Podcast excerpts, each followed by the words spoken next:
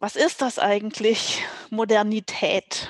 Die Frage hat uns das letzte Mal beschäftigt. Sie wird uns dieses Mal in Nordlit beschäftigen und das nächste Mal wahrscheinlich auch noch. Wir hoffen heute auf Karin Hoff, die uns darüber Näheres erklären wird. Und sie wird das tun mit Hilfe von August Strindbergs Dramen, nach Henrik Ibsen der zweite große Name der skandinavischen dramatischen Literatur. Karin Hoff ist uns aus Kiel zugeschaltet, wo sie auch studiert hat und woher sie kommt. Sie ist aber erst seit einem Jahr als Professorin für neuere skandinavische Literatur an der Universität Kiel und davor war sie lange Jahre Direktorin des skandinavischen Seminars der Universität Göttingen. Und Göttingen ist auch gleich mein Stichwort, denn hier laufen so viele Wege zusammen. Wir hatten uns äh, in diesem Podcast schon öfter über Göttingen unterhalten, denn Joachim Grage und ich sind uns dort auch begegnet. Fritz Paul, von dem das letzte Mal im Podcast die Rede war, ist der Vorgänger von Karin Hoff in Göttingen gewesen. Und Göttingen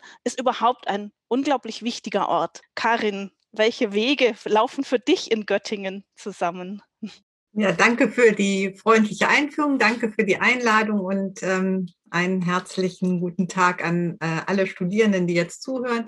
Ähm, ja, für mich laufen viele Wege in Göttingen zusammen. Also ich ähm, bin zwar lange in Kiel gewesen, habe aber in, tatsächlich in Bonn studiert, komme aus einem, von einem ganz kleinen Institut aus dem Rheinland und ähm, kannte aber schon im Studium relativ viele Menschen, die ähm, aus Göttingen kamen. Und als ich nach Göttingen kam, 2007, hatte ich das Gefühl, alle waren schon hier und zwar immer. Und wenn man von außen kommt und ähm, zwar ein paar Namen kennt, dann ist es ein Ort, der ist erstmal erstmal fremd, aber dann stellte sich doch raus, dass gerade was auch meine Forschungsinteressen angeht, es ein sehr guter Ort ist, an dem eben durch Fritz Paul ähm, die Strindberg- und Ibsen-Forschung ganz stark vorangetrieben worden war. Ein Ort, an dem es eben auch Sonderforschungsbereiche etwa fürs äh, literarische Übersetzen gegeben hat, was ja auch gerade im Zusammenhang mit Strindberg und Deutschland, also aus einer Kulturtransferperspektive, sehr interessant ist. Und das ist ähm, auch ein unglaublich äh, interessantes Thema, einen Sonder Forschungsbereich gab zum Thema Internationalität nationaler Literaturen. Also das, was uns als Skandinavistinnen und Skandinavisten immer umtreibt, dieses Verhältnis ähm, der eigenen Literatur und Kultur zu den Skandinaviern, die wir ja, das ist ja ein deutschsprachiges äh, Spezifikum, in ihrer Gesamtheit in den Blick nehmen. Ungeachtet aller Unterschiede, die es zwischen Dänemark, Norwegen, Schweden und Island und deren äh, Kulturen auch immer gibt. Und dann gibt es natürlich auch Kolleginnen und Kollegen, mit denen ich immer gerne zusammengearbeitet habe, auch unter anderem zu diesen Themen, über die wir heute sprechen möchten. Ja, diese Eigenart äh, der deutschsprachigen Skandinavistik, äh, den Norden und Skandinavien immer so als großes Ganzes zu sehen, der hat ja schwierige Wurzeln, denn der hängt zusammen mit einem sehr idealisierenden und auch ideologisch aufgeladenen Nordenbild. Aber für die Zeit, äh, mit der wir uns gerade beschäftigen, diesen sogenannten modernen Durchbruch, trifft das Bild vielleicht auch in gewisser Weise zu. Denn das war ja eine Zeit, in der die skandinavischen, also die kulturellen Szenen der skandinavischen Länder doch sehr eng miteinander verbunden waren und auch sehr eng mit Deutschland verbunden waren auf äh, sehr vielfältige Weise. Das betrifft August Rindberg natürlich auch.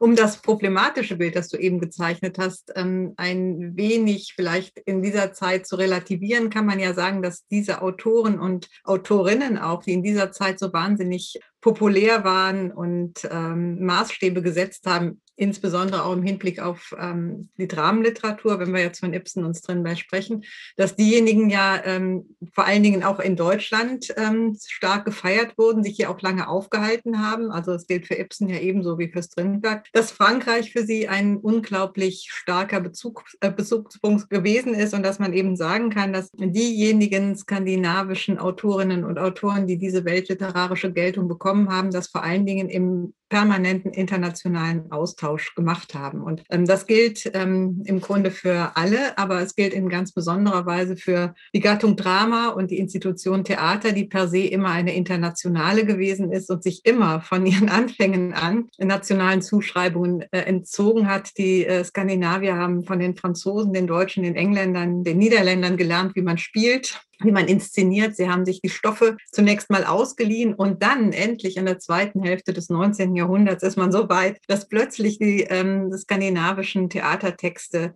stilbildend werden in ganz Europa, dass man sich darum reißt, ähm, sie aufführen zu dürfen und nicht nur in ganz Europa, wenn man an Ibsens äh, Gespenstergängangere denkt, dann sogar in den USA ein so skandalöses Stück, das erst von allein Schauspieltruppe in Chicago gespielt werden konnte. Und ähnliches gilt ja auch für die Strindberg-Dramen, die lange Zeit ähm, auch als schwierig galten und dann plötzlich aber ähm, eröffnet man die großen Bühnen mit ähm, den Stücken von Ibsen und Strindberg auch in Deutschland. Also immer ein wechselseitiger Austausch ähm, und Skandinavien wird in der Tat als eine Einheit genommen. Die Autoren werden als äh, fast deutschsprachige Autoren adaptiert weil sie die Garanten der Moderne sind. Und ähm, das ist ein Schub, äh, mit dem wir uns in unserem Fach natürlich dann auch besonders intensiv auseinandersetzen. Es ist sehr schön, dass du diese Internationalität deiner ganzen Gattung äh, hier erwähnst. Und das äh, führt uns gew in gewissem Sinne zurück auch zu unserem allerersten Podcast, wo wir ja auch darüber gesprochen haben, äh, die barocke Lyrik Schwedens in dem Fall, die deutschsprachig teilweise daherkommt, wo also diese Einordnung in Nationalliteraturen ebenso wenig funktioniert, wie es das mit dem Drama und auch dem modernen Drama tut. Das ist immer gut daran zu erinnern. Gleichzeitig bleiben wir Spezialistinnen und Spezialisten für das Skandinavische, haben auch das Privileg, die Texte in den jeweiligen skandinavischen Originalsprachen lesen zu können und damit auch äh, Übersetzungskritik auf eine Weise natürlich betreiben zu können, die andere nicht gegeben ist und uns mit Kulturtransfer auseinandersetzen können äh, auf eine recht fundierte Art. Also das ist eines der schönen Seiten der Skandinavistik, dass wir dazu Spezialistinnen und Spezialisten für etwas werden, äh, wo es nur wenige gibt, die das auch können. Ich würde aber nun gleich gerne einsteigen. Wir haben jetzt öfter schon äh, die Namen Strindberg und Ibsen genannt, die international oft in einem Atemzug genannt werden. Gleichzeitig waren sie Konkurrenten. Du schreibst in einem deiner Aufsätze, Strindberg geriert sich als Anti-Ibsen. Was ist damit eigentlich gemeint?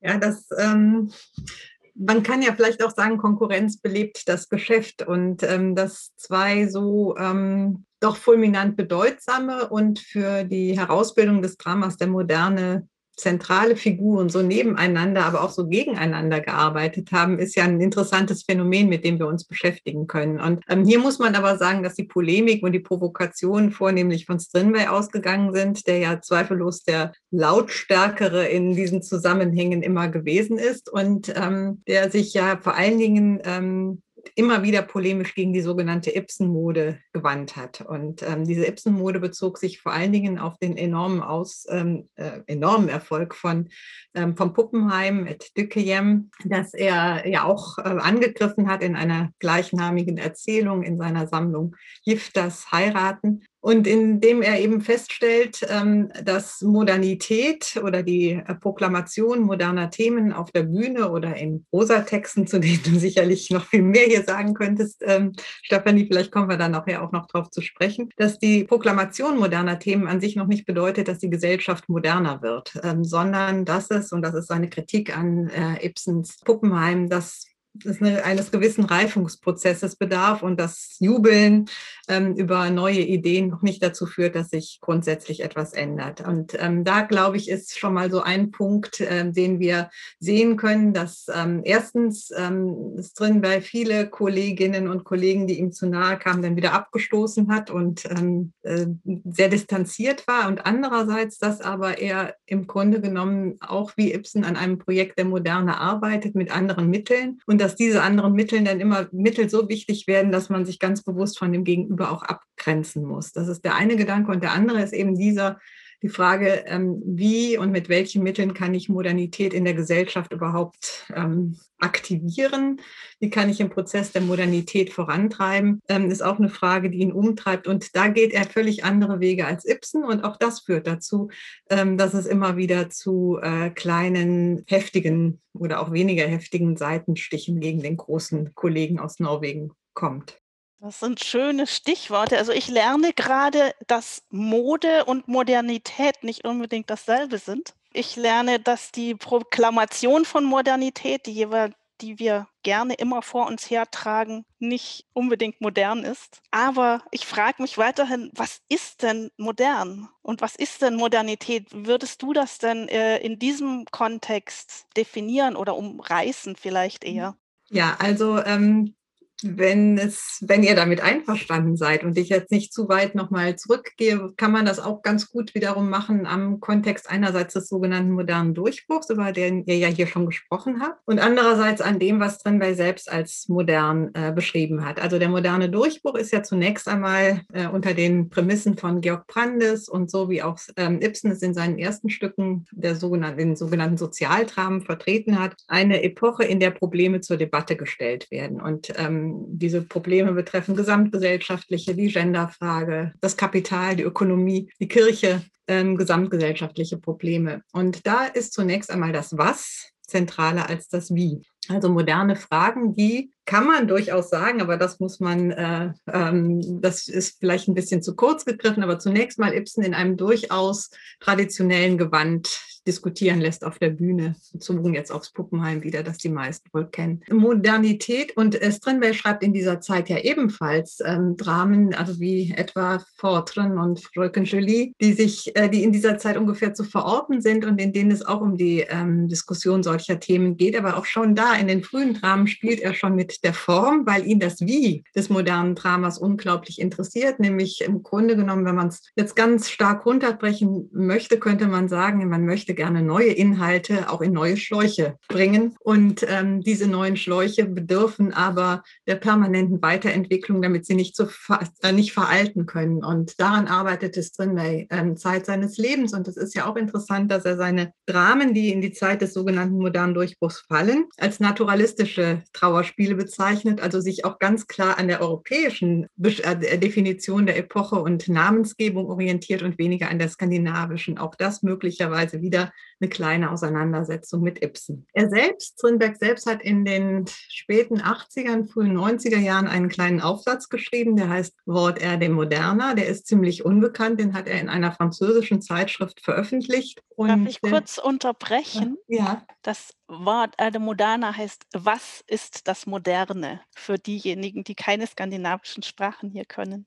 Ach, Entschuldigung, das hätte ich natürlich dazu sagen sollen. Ja, also was ist ähm, das Moderne vermutlich? Und ähm, in diesem Aufsatz, das ist auch eine interessante Geschichte, den hat er geschrieben in einer ziemlich unbedeutenden französischen Zeitschrift und erst über die deutsche Übersetzung dieses Aufsatzes ist er dann in die schwedische Literatur, äh, in die schwedische Gesamtausgabe seiner Schriften überhaupt übernommen worden. Und da schreibt Strindberg und ganz vieles, aber ähm, modern ist ähm, vor allen Dingen, sich den modernen Kommunikationsformen anzupassen. Er schreibt in diesem kleinen Aufsatz unter anderem, ähm, dass äh, die Kommunikationsform der Zukunft wird das Telegramm sein. Wir werden keine langen Briefe mehr schreiben, sondern kurze Texte und uns darüber verständigen. Also wenn wir jetzt heute in unserer WhatsApp Twitter-Zeit darüber nachdenken, denken wir, wow, wie weit hat er gegriffen? Er geht weiter und sagt, modern wird der Individualverkehr sein und zwar auf Bambusfahr mit Hilfe von Bambusfahrrädern. Auch da wundert man sich, wie kommt er darauf? Wie kommt er auf Bambusfahrräder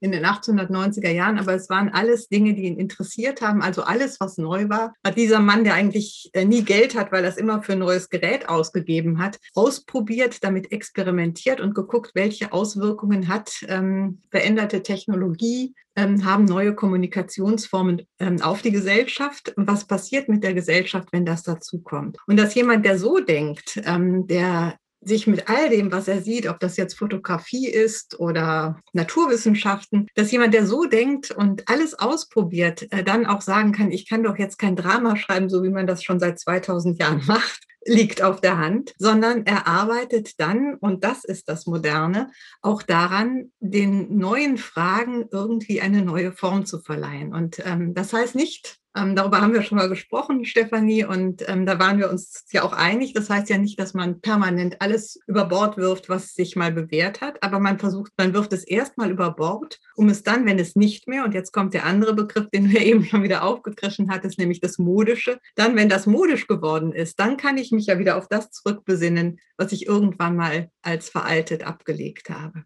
Karin, du hast mich mit deiner Begeisterung für Strindbergs äh, experimentelle Interessen gerade sehr abgeholt. Ich muss gestehen, ich habe lange gebraucht, äh, bis ich mich mit Strindberg irgendwie anfreunden konnte. Ich erinnere mich an mein allererstes literaturwissenschaftliches Seminar in München in den 80er Jahren. Da ging es um Strindbergs Fräulein Julie und ich konnte nichts, nichts, nichts damit anfangen. Ich habe, während ich gearbeitet habe an meiner Habilitationsschrift Krisen der Männlichkeit, mich mit allen spannenden Autoren beschäftigt und habe nach Kräften versucht, Strindberg zu vermeiden, was mir natürlich nicht gelungen ist. Und erst ganz am Ende der Beschäftigung mit dieser Krisenformation Männlichkeit ist mir es auf einmal wie Schuppen von den Augen gefallen, was Strindberg für tolle Sachen macht. Aber das hat äh, wirklich 20 Jahre gebraucht.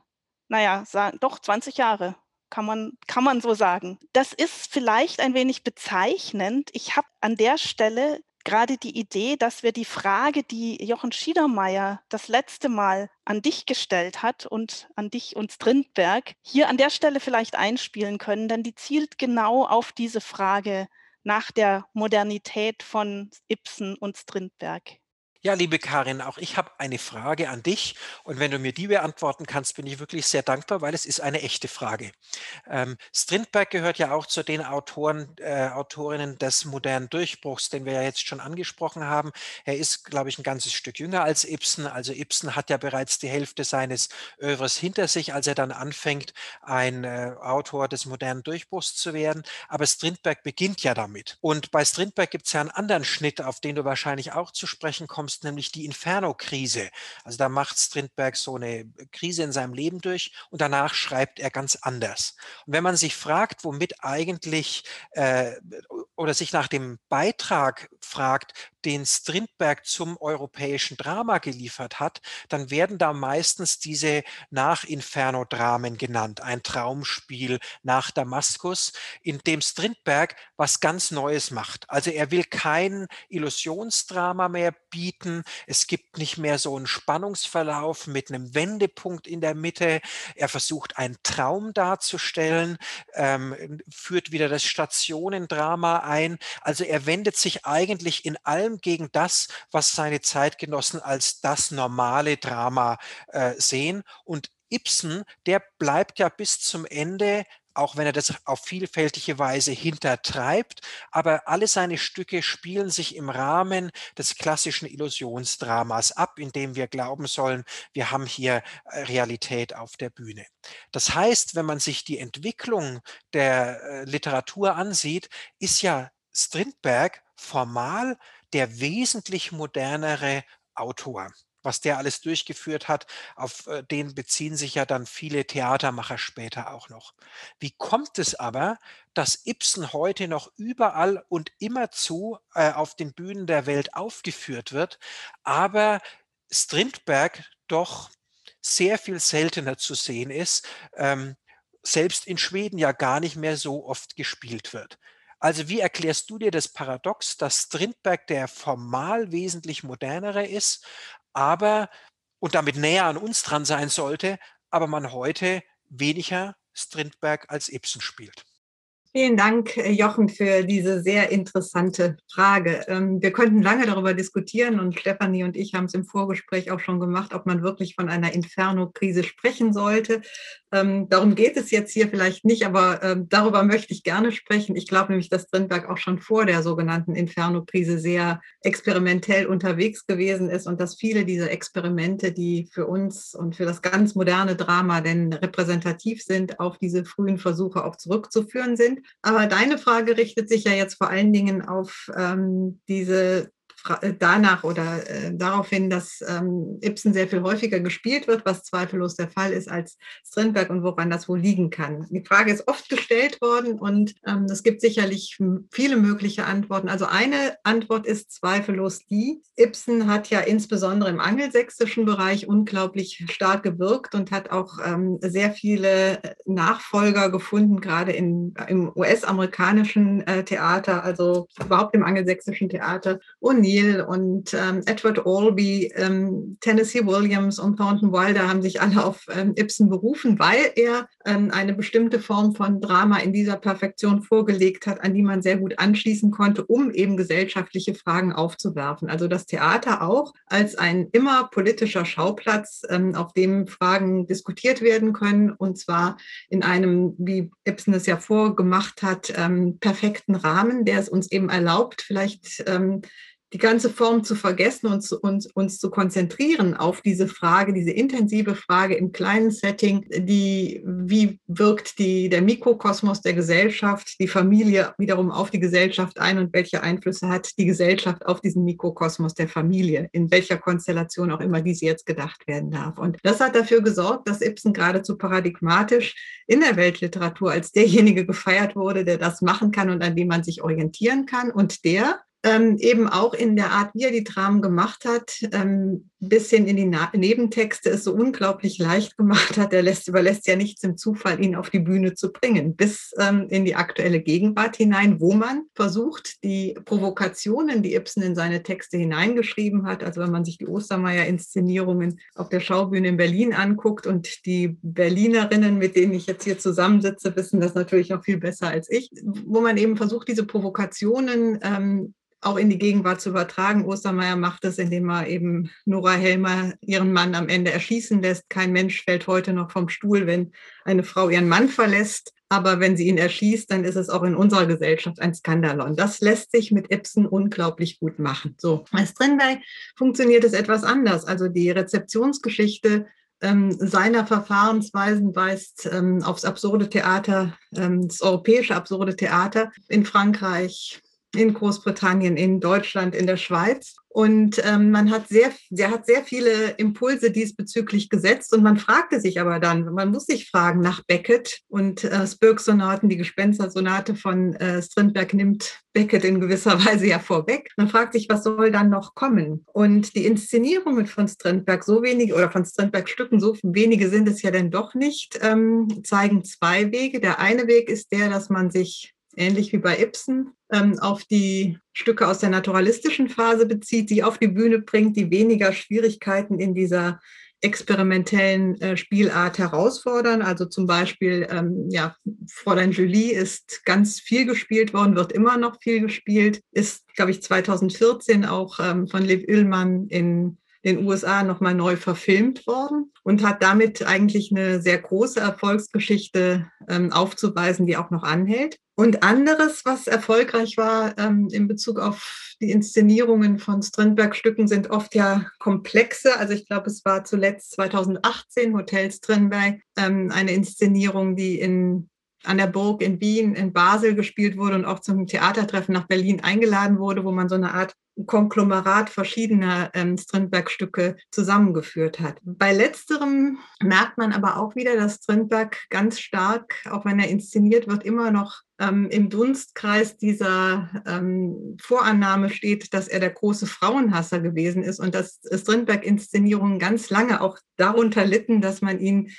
in dieser Richtung gelesen hat und gesagt hat, ja, ich muss eben diesen misogynen Autor, wie kann ich den überhaupt noch auf die Bühne bringen? Das ist sicherlich auch noch ein kleines Moment, das man mit berücksichtigen sollte, wenn man diese Frage beantworten möchte. Und also das für mich aber doch Entscheidende ist, dass diese modernen Verfahrensweisen, die er gewählt hat, ähm, zum Teil eben auch schon wiederum erprobt wurden und dass das Konzept Strindberg eines ist, das eigentlich immer darauf angelegt war, das Experimentelle weiterzudrehen. Und in dem Augenblick, in dem er selber nicht mehr schreibt, man so das Gefühl hat, man stagniert irgendwo da, wo er mal aufgehört hat. Und während ich das sage, fällt mir natürlich auch wiederum ein, ich bin jetzt auch gleich am Ende, ich möchte die Frage nicht zu lange beantworten, aber dass natürlich alle großen Dramaturgen ähm, an Tramorten am Königlich Dramatischen Theater in, in Stockholm, wie Ingmar Bergmann, der Filmmacher, Filmemacher, oder der jetzt kürzlich verstorbene schwedische Dramatiker Lars Norén oder andere, sich immer wieder und vor allen Dingen mit Strindberg-Stücken einen Namen gemacht haben und sie immer wieder auf die Bühne gebracht haben. Und Bergmanns Lieblingsstück war die Gespenstersonate, die hat er ganz am Anfang und ganz am Ende seiner Karriere an Tramorten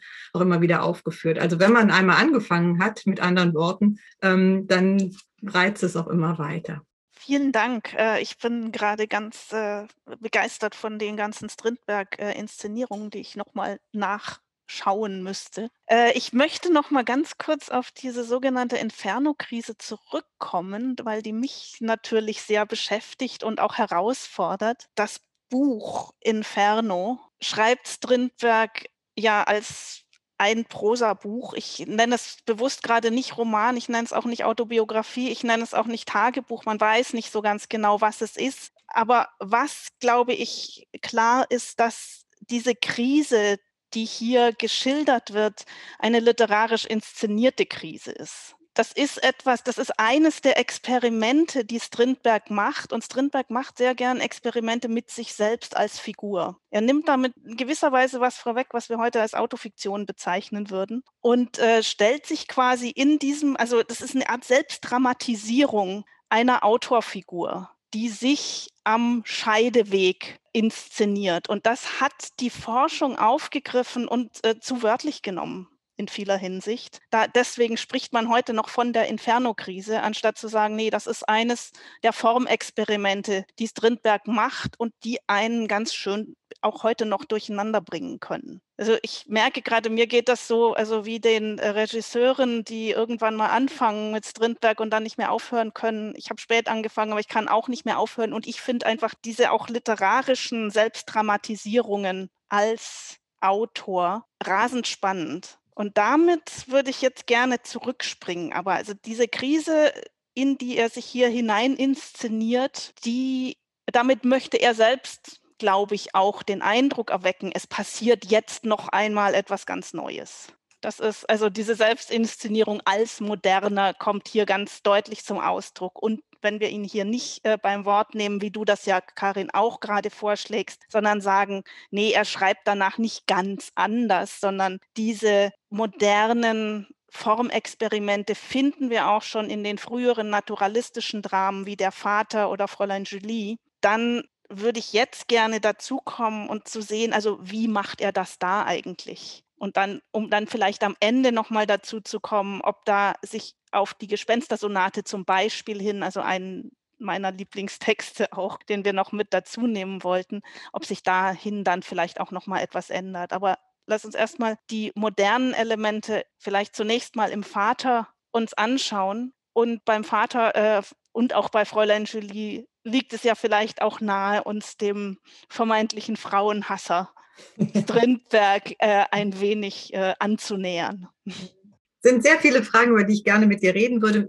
Ähm, sehr schön finde ich, äh, Herr Stefanie, die du dich ja in der Prosa sehr gut auskennst, dass du eben auch auf die dramatischen Elemente in, in, im Roman selber beziehst. Also man spricht von der Inferno-Krise ja deswegen, weil man sagt, das ist eine Zeit, in der Strindberg keine Dramen geschrieben hat. Das ist auch so. Aber er, er verwendet ähm, die Prosa eben auch, um da das szenische Erzählen ganz besonders stark herauszustellen und daran auch immer weiterzuarbeiten. Und weiterzuarbeiten an was? Das ist ja jetzt das Stichwort, ähm, das du genannt hast. Das sind die Dramen Fortren und Fröken Julie, in denen er ähm, ja auch schon Modernes probiert, was eben auch sich doch unterscheidet von vielen anderen Theaterstücken, die man im Naturalismus sonst ähm, verankert. Wenn wir uns, ja, wir können mit Fortren anfangen, wo es ja um den Machtkampf Kampf ähm, der ähm, Gehirne geht. Strindberg spricht lieber vom Kampf der Gehirne als vom Kampf der Geschlechter. Und ähm, in diesem Drama, ebenso wie in Fröken Julie, ähm, geht es vor allen Dingen aber darum, wer behält, wer bewahrt, wer hat die Deutungshoheit im Gespräch. Also im Grunde genommen, wenn Sie so wollen, das genaue Gegenteil ähm, eines herrschaftsfreien Diskurs. Es ist, sind immer Machtdiskurse, die hier diskutiert werden. Und das ist schon einmal sehr modern dass ähm, hier in, ein Vater, der dem Stück ja den Namen gibt, sich auf die Tradition des Patriarchats ähm, verlässt und sich darin sicher weiß und seine Frau aus einer Zwangslage, muss man sagen, heraus, nämlich dass sie keine Verfügungsgewalt hat, etwa über die Zukunft der gemeinsamen Tochter, über Geld, sondern nur über die Sprache, sich dieser Sprache auch dann bedient. Und dieses ganze jahrzehntelange, jahrhundertelange ähm, sich entwickelte Konzept des Patriarchats ähm, aus den Fugen bringt, aushebelt mittels eines einfachen Konjunktivs, indem sie nämlich dem Vater, ihren Mann, den Rittmeister, der über alle Insignien der Macht verfügt, ähm, nur grundsätzlich verunsichert. Sie sagt nämlich, stell dir mal vor, ich wäre die Mutter, du aber nicht der Vater unseres Kindes. Stell dir das mal vor, Pünktchen, Pünktchen, Pünktchen. Und damit bricht alles zusammen, was dann auch noch kommt. Also die Bedeutung von Sprache und auch die von Nietzsche ganz stark, mit dem Strindberg in dieser Zeit auch ähm, in einem intensiven Briefwechsel war. Die Frage, was passiert eigentlich, der aktuelle Frage, äh, was passiert eigentlich, wenn Sprache eben nicht nur als Instrument der Wahrheit, sondern als Instrument der Lüge funktionieren kann? Was bedeutet das eigentlich und wie, was passiert mit den Menschen, die sich damit konfrontiert sehen? Und genau das wird in diesem Stück ähm, uns vorgeführt, dass dieser Mann, der an sich ein sehr kluger Mann ist, der aus unserer Sicht heute für die, Geme die Zukunft der gemeinsamen Tochter eigentlich die viel modernere Perspektive hat. Er will sie wegschicken, sie soll Lehrerin werden, die Mutter möchte sie zu Hause behalten und sie soll einen ähnlichen Werdegang wie, gehen wie sie. Also da gibt es auch einen merkwürdigen Interessenkonflikt der auch nicht Modernität und Antimodernität irgendwie eins zu eins auf die beiden Geschlechter übertragen könnte. Ähm, aber wir sehen an, an diesem Konflikt eben schon, wie einerseits ein gesellschaftliches Modell in Frage gestellt wird, aber andererseits auch eine Frage aufgeworfen wird, die für die gesamte europäische Literatur der Jahrhundertwende zentral wird, nämlich die Frage der Sprachkritik. Also was ist mit was passiert, wenn Sprache als Instrument der Lüge missbraucht werden kann. Ist übrigens ja nicht nur in Parenthese, auch darüber haben wir schon kurz gesprochen, eine Frage, die um 1900 interessant war, sondern natürlich auch ungebrochen aktuell ist. Ich möchte äh, auf zwei Dinge gleich äh, eingehen. Äh, das eine ist, also diese, ich fange mit der Aktualität mal an, denn äh, du hast gesagt, also es ging um, geht um Deutungshoheit im Gespräch, um die Macht über die Sprache. Und äh, da, also es wird hier so deutlich, dass eben auch Affekte wie Fürsorge, wie Mitgefühl und so etwas als Machtinstrumente oder Machteffekte eingesetzt werden können. Und das ist eine der großen Qualitäten, glaube ich, dieses Stücks, wenn man das äh, richtig inszeniert, dass das äh, zeigbar wird. Und ich wollte dich noch mal kurz fragen, ob äh, du festmachen kannst, wie das geschieht. Also du hast das an der einen Stelle schon gesagt, also ein Konjunktiv lässt dieses ganze Gebäude zusammenbrechen. Aber ich glaube, es gibt noch mehr sprachliche und auch theatralische Zeichen in dem Stück, die solche Machteffekte ja zur Schau stellen, regelrecht, würde ich vielleicht sagen. Ja, die werden ja durchgespielt von Anfang an. Also wir haben einerseits in diesem Drama ja mit diesem Drama ein Stück, das durchaus sich des naturalistischen Repertoires bedient, in dem also die Frage einer ähm, unsicheren Vaterschaft äh, im Gespräch zwischen dem ähm, Rittmeister und ähm, einem Bediensteten äh, in der allerersten Szene schon angesprochen wird. Das heißt, wir sind als Zuschauende ähm, auch schon gleich ein wenig verunsichert und denken, wohin mag das jetzt eigentlich gehen? Aber wir äh, denken nicht darüber nach, dass der Protagonist selbst, der Vater, derjenige ist, der vor diese Frage gestellt wird. Also das wäre schon mal so ein Mittel. Ein Mittel, mit dem es auch wie immer weiß drin, weil ein wichtiges Mittel sind auch die nonverbalen Zeichen und äh, Kommunikationsformen, auch das, was auf der Bühne zu sehen ist. Hier gibt es in dieser Zeit natürlich auch wieder große Überschneidungen mit Ibsens Dramentechnik. Das Büro des Rittmeisters ist, oder das, der Raum, in dem man sich bewegt, ist eben ganz stark ähm, geprägt von seiner Persönlichkeit, die alle recht zukunftsweisend oder eben ähm, auf zukunftsweisend ist oder auf die Vergangenheit verweist. Auf die Vergangenheit verweist, verweisen die Zeichen, die Insignien seiner Macht als Rittmeister des Militärs, das Patriarchat, das verankert ist und auch ähm, kraftvoll ist. Auch das sehen wir nur, aber wir ahnen, das hat eine Bedeutung. Und das andere äh, sind äh, zukunftsweisend ist sein Interesse an den Naturwissenschaften, an der modernen Wissenschaft, die in den vielen Büchern, die da liegen, ausgestellt werden. Und perfide ähm, wie seine sehr intelligente Frau ist. Sie ist ebenso perfide, wie, wie sie klug ist und äh, man kann sie aus ihrer Zwangslage auch irgendwie verstehen. Also wir haben keine Sympathie für einen und gleichzeitig schwanken wir immer zwischen Mitleid für den einen oder die andere. Auch das ist eine merkwürdige Erschütterung, die, die wir durchmachen, wenn wir dieses Stück lesen oder wenn wir es sehen auf der Bühne. Seine Frau Laura vermag den einzigen anderen Repräsentanten ähm, der Moderne, nämlich den Arzt, auch davon zu überzeugen, dass der Mann wahnsinnig geworden ist. Sie hintergeht ihn eben auch mit Taten. Also es gibt ganz viel Lüge, Hintergehen, ähm, Zurückhalten von Informationen. Das alles führt dann schließlich dazu, dass äh, derjenige, der hier eigentlich der Pater Familie war, am Ende von seiner Amme regressiv wieder in die Zwangsjacke oder nicht, nicht in, in die Strampelhose gesteckt wird, sondern in die Zwangsjacke von der Bühne geführt wird oder auf der Bühne dann eben zusammenbricht und ja, regrediert ist.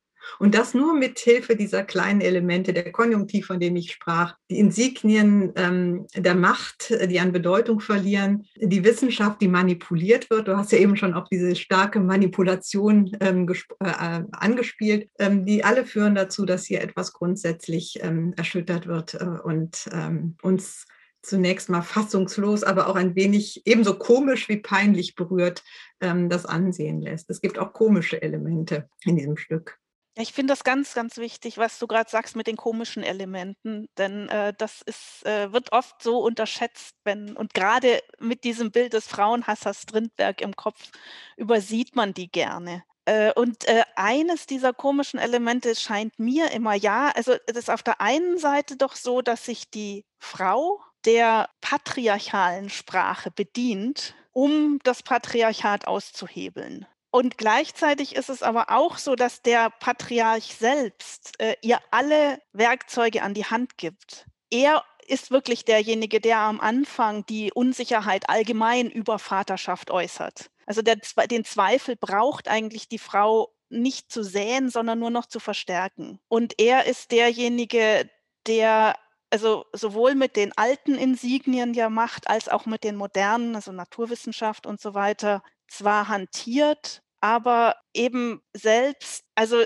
er zieht sich ja selbstständig auch in Zweifel. Und der Zweifel braucht nicht, also von der Frau gesehen werden. Das heißt, es ist auch ein Patriarchat hier, was sich selbst schon aushöhlt. Auch das spricht so ein bisschen gegen diese These vom Kampf der Geschlechter, spricht aber auch dafür, dass die modernen Gehirne sich selbst zerstören. Also nicht nur gegeneinander kämpfen, sondern in so einem Degenerationsprozess vielleicht auch befindlich sind.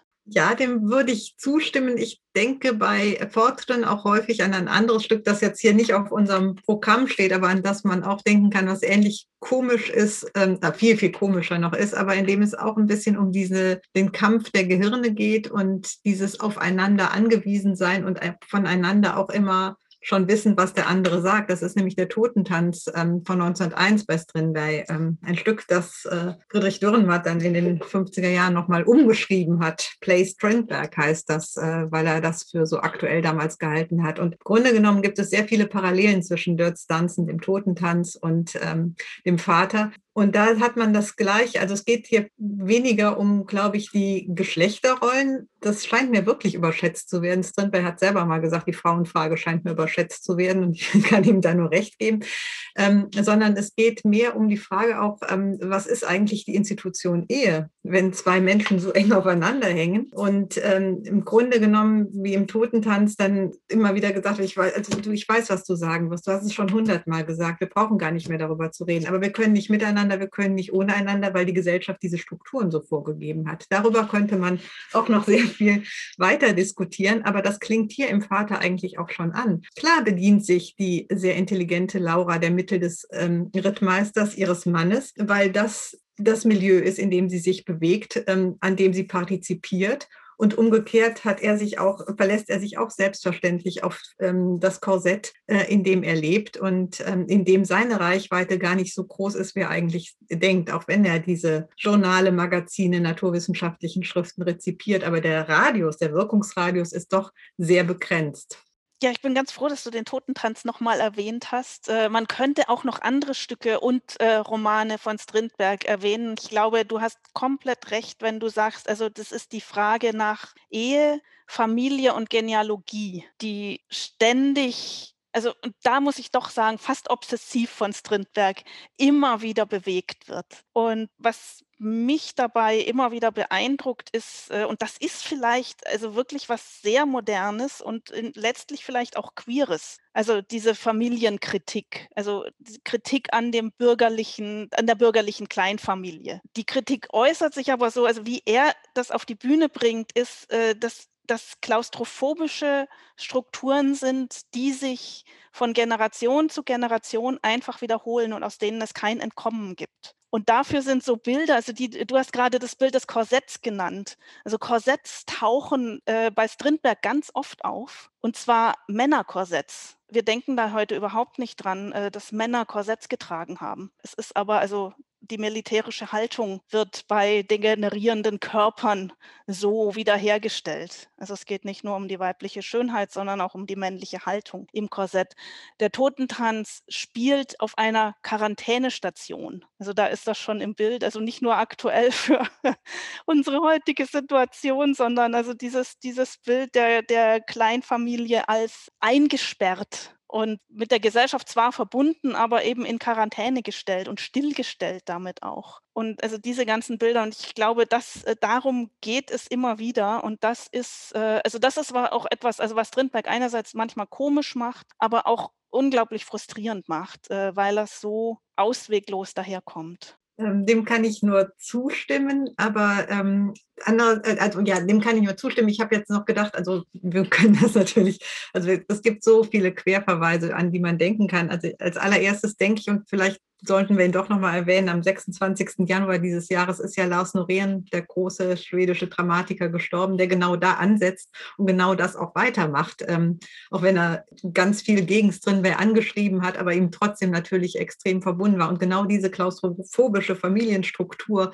aus der man nicht rauskommt, ähm, die einen immer wieder zwingt, ähm, irgendwie sich zu verhalten, die dann in, die eskalieren und wir müssen das aushalten als Zuschauende. Das ist in der Tat auch frustrierend, aber es hält uns immer wieder den Spiegel vor, was, was machen wir da eigentlich, ähm, dass das immer weiter so perpetuiert wird. Und ähm, da würde ich dir auch recht geben, das ist schon ein, ein ganz zentrales Thema, neben natürlich auch noch anderen, aber es ist schon ein, ein sehr zentrales Thema und man sieht diese Querverweise. Und äh, genannt äh, habe ich den Totentanz eben auch nochmal, um einfach zu zeigen, wie vieles von dem, was eben vor Inferno passierte, tatsächlich schon da ist und dann weiter moduliert wird, an weitergeschrieben wird, wenn, wenn, wenn man so will. Und, äh, und, und immer noch da ist und überhaupt äh, nicht irgendwie jetzt plötzlich was Neues ist, was um 1900 ähm, in seinem Kopf schwirrt, sondern schon längst äh, vorhanden war.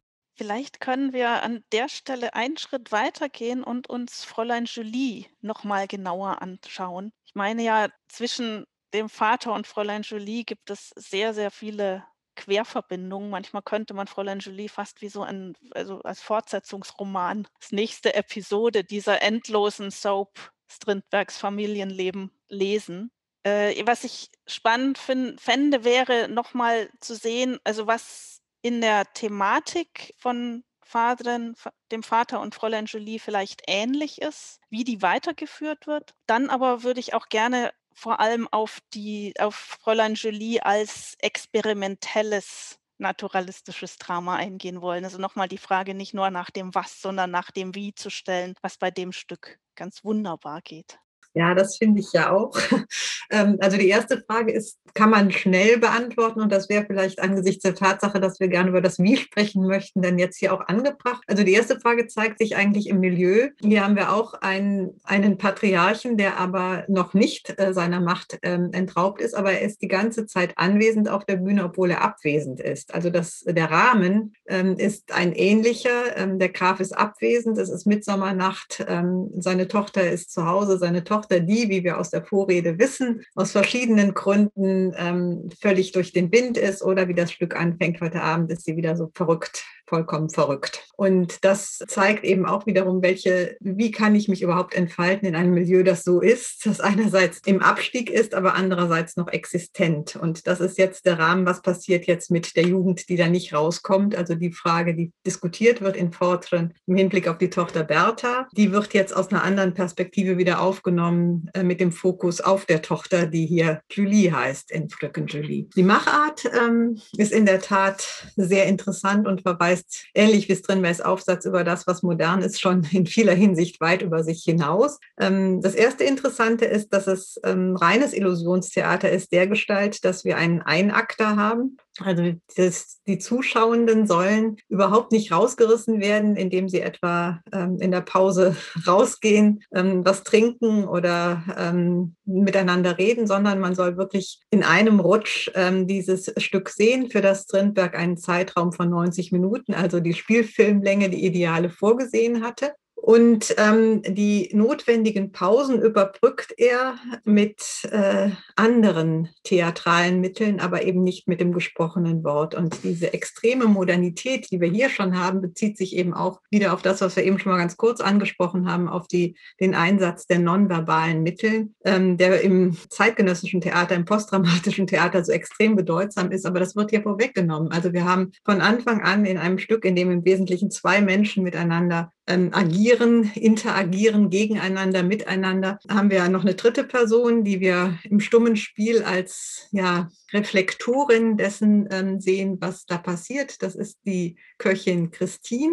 Dann haben wir in einer anderen Szene, die eigentlich sich in einem anderen Raum abspielt, nämlich wenn Jean, der Bedienstete Julie, äh, die Grafentochter verführt. Dann haben wir einen Mitsommertanz, der durch die, über die Bühne tanzt. Also wir haben ein pantomimisches und ja, Tanzelement, ähm, das hier eingeführt wird, das eben auch zeigt, wie die Künste miteinander interagieren. Schließlich haben wir in diesem Stück auch ähm, wieder den Komplex der Sprache, über den wir eben schon mal gesprochen haben, jetzt in einer ganz anderen Weise. Ähm, in Fröken Julie wird uns vorgeführt, dass es ein geschlossenes Subjekt, das nur selbst, sich selbst unterworfen wäre und ähm, Verfügungsgewalt über die, das eigene Leben hat, dass das eine Illusion ist. Julie ist ein Konglomerat unterschiedlichster Versatzstücke, so wird es beschrieben. Sie hat keine weibliche Identifikationsfigur. Ihre Mutter ist früh gegangen. All das wird uns vorher erklärt. Es ist Mitsommerabend, da sind sowieso alle durchgeknallt. Ähm, sie hat ihre Tage, das war ein Skandal, dass Strindberg das vorher ankündigt. Menstruationsblutung war ein Wort, das eigentlich ähm, überhaupt nicht ging. Und äh, die Hormone spielen verrückt. Und all dieses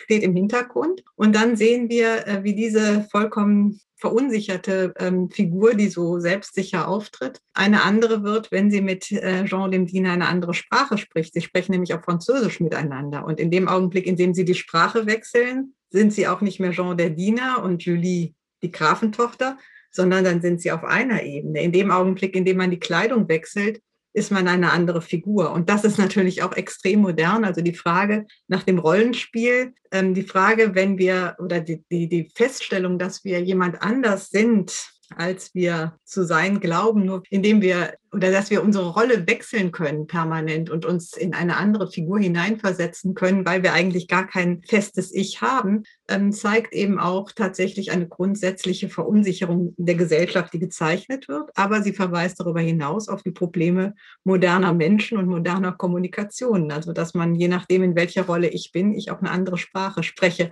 Und das wird hier ähm, kondensiert auf 90 Minuten.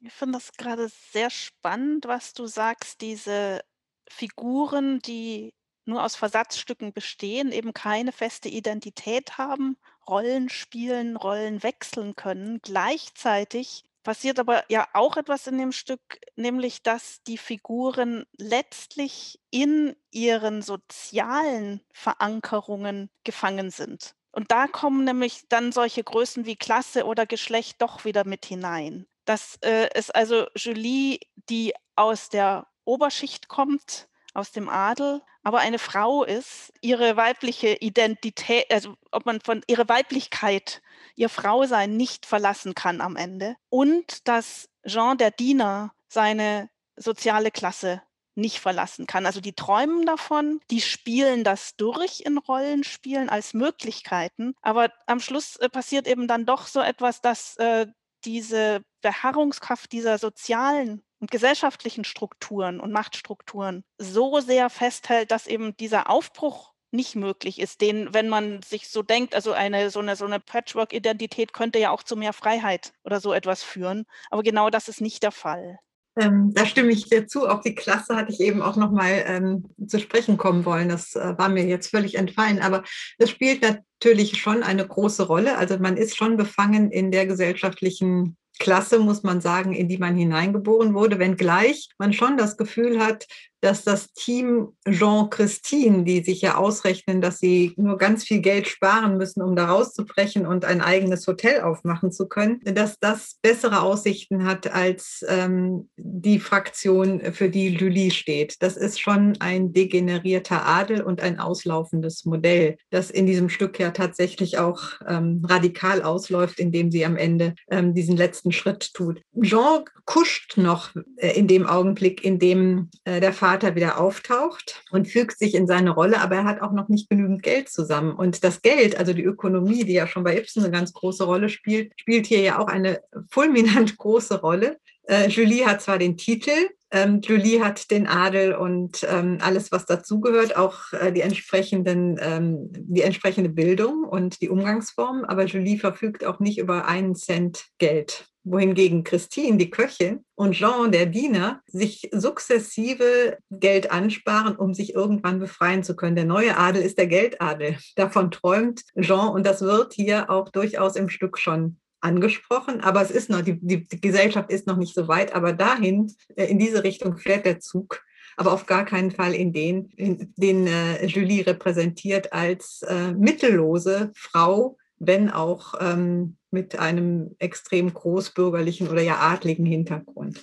Ja, äh, dass du an die Rolle des Geldes hier erinnerst, scheint mir nochmal ganz, ganz wichtig äh, gewesen zu sein. Was mich an dem Stück nach wie vor beschäftigt, äh, sind aber genau diese Fragen. Also wer oder was hat Perspektiven in welcher Hinsicht? Und wie verhalten sich diese Perspektiven zu den Machtstrukturen, die hier durchgespielt werden? Und ich bin ehrlich gesagt damit bis heute nicht am Ende mit diesem Stück. Das wird auf so vielen Ebenen so widersprüchlich verhandelt. Ich glaube, Strindberg sagt dann nicht so ganz genau, ob es einen Ausweg gibt oder nicht. Und ich möchte ein Beispiel nennen, was mich nach wie vor auch wieder beschäftigt, und zwar am, ganz am Schluss des Dramas. Da bricht alles zusammen und Julie sieht eigentlich nur noch den Ausweg, sich selbst zu töten, bringt aber den Mut nicht auf. Jean sieht das genauso und dann passiert was sehr, sehr Spannendes. Dann befiehlt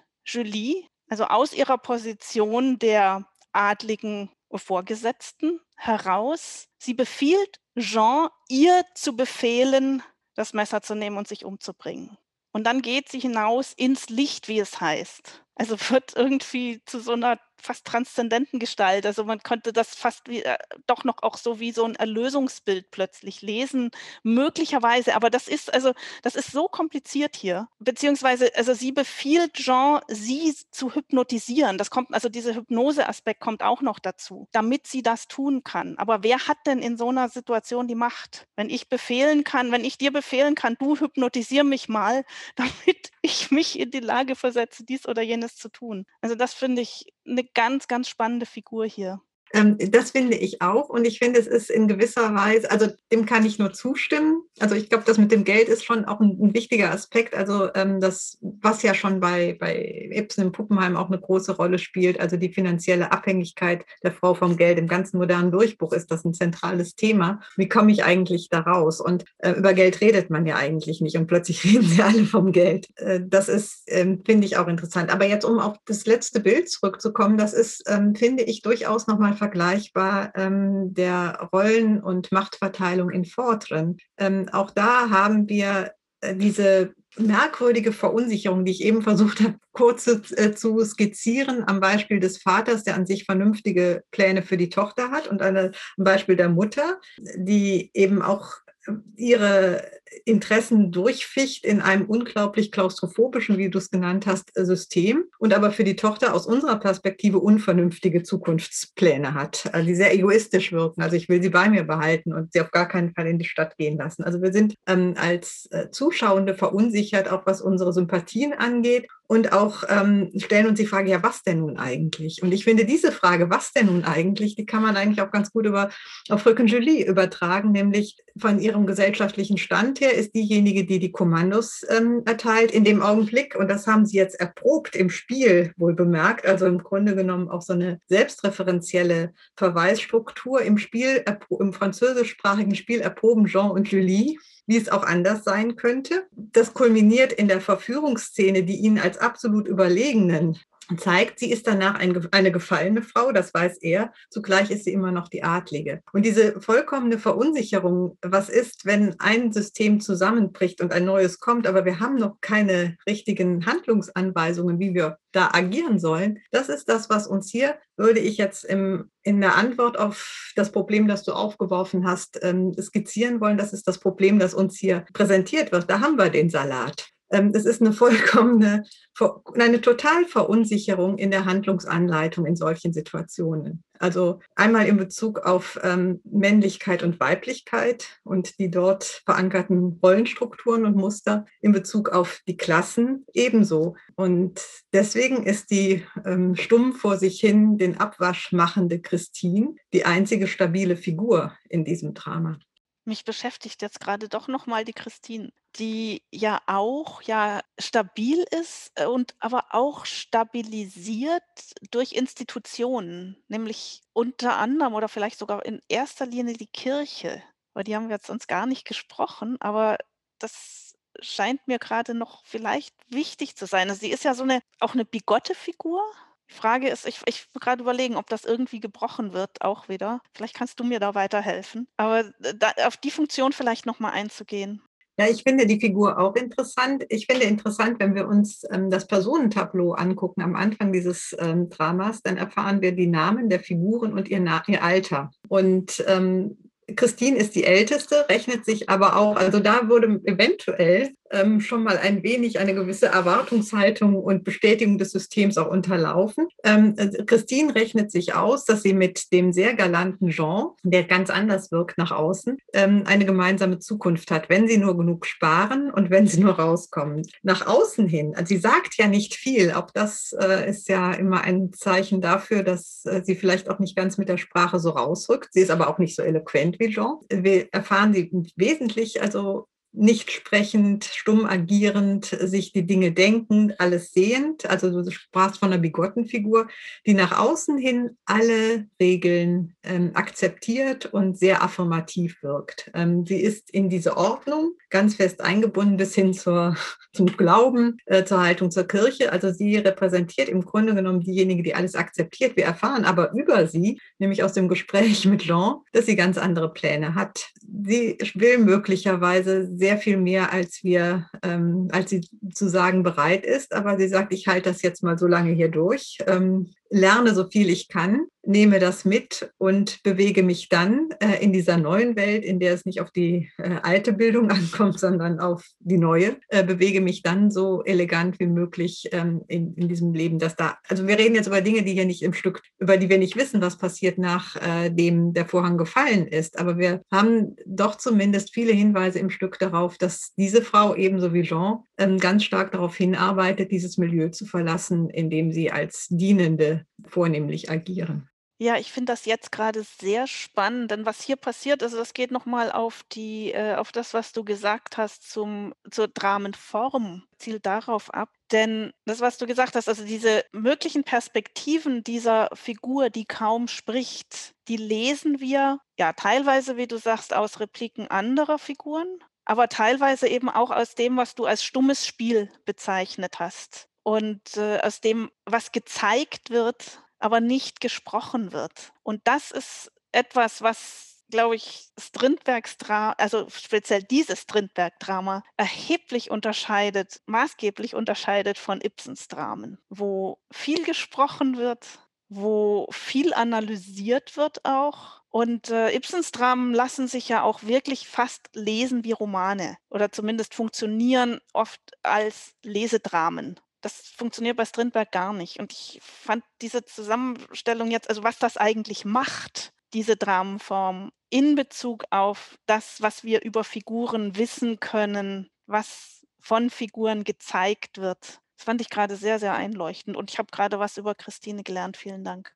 Ja, ich, ähm, also, aber andererseits muss man ja auch sagen, es ist hier mit Julie steht das ziemlich am Anfang bei Strindberg, aber wenn wir uns jetzt, also wenn wir uns etwas Birksonauten ansehen und wenn wir sehen, welche Bedeutung Pausen, Schweigen, lange Pausen, kurze Pausen, langes Schweigen, kurzes Schweigen, ähm, elliptisches Sprechen denn an Bedeutung, also welche Bedeutung denen diesen Formen zukommt, dann sehen wir, dass hier schon etwas anfängt. Also wir haben ja ähm, dieses äh, schweigende Spiel, das stumme Spiel äh, in Strindbergs späten Dramen, in, also in, in ganz, ganz verschiedenen, aber in sehr, sehr vielen Formen und ähm, überall. Also er versucht ja immer irgendwie dieser immer weniger Sprache und immer mehr Pause, könnte man es vielleicht ausdrücken, und immer mehr Anleitung zum stummen Spiel, ähm, zu dem er sich ja auch äh, in seinen dramentheoretischen Überlegungen immer wieder geäußert hat. Also wie soll man eigentlich auf der Bühne agieren, äh, was soll man eigentlich tun? Ja, da gibt es ja ganz genaue ähm, Hinweise dazu. Und ähm, da ist also der Modernität, ähm, sind da keine Grenzen gesetzt bis hin zum postdramatischen Theater, das sich ja dieser Verfahren dann auch wieder bedient.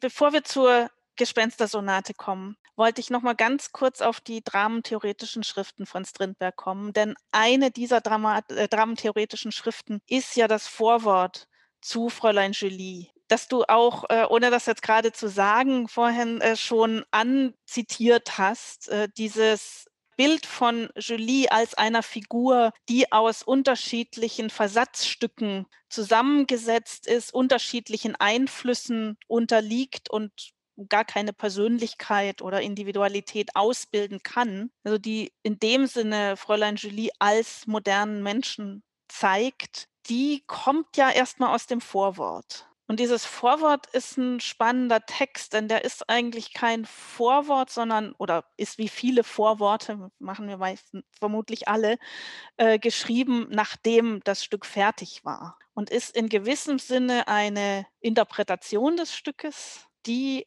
wahnsinnig viele interessante, vor allem dramentheoretische Facetten enthält, aber auch viele Lügen über das Stück oder ich würde sagen Fehlinterpretationen des Stückes. Und da auf dieses Spannungsfeld, also dramentheoretische Schriften und Strindbergs Dramen, würde ich gerne nochmal am Beispiel dieses Vorworts kurz eingehen, bevor wir dann nochmal in die Gespenstersonate steigen können. Ich könnte ja jetzt auch sagen, ja und ja. Du hast natürlich recht, ähm, Stefanie, mit dem, was du da sagst. In Bezug auf die Polemik, die wir haben, also möglicherweise eine Fehlinterpretation des eigenen Stückes, das ist, ähm, kann man nur sagen, es geht natürlich auch darum, wieder zu provozieren, äh, zu fragen, für wen ist das Theater eigentlich? Ähm, das, damit fängt es dann mehr an. Wer soll eigentlich in das Theater gehen? Also was wollen wir eigentlich damit erreichen? Und ähm, er ist in dieser Zeit ganz, ganz heftiger Gegner all dieser äh, Piens Pienfait, der gut gemachten Stücke, mit denen ähm, die meisten Theaterhäuser, größeren Theaterhäuser ihr Geld verdienen, dass ähm, ein Publikum jedes,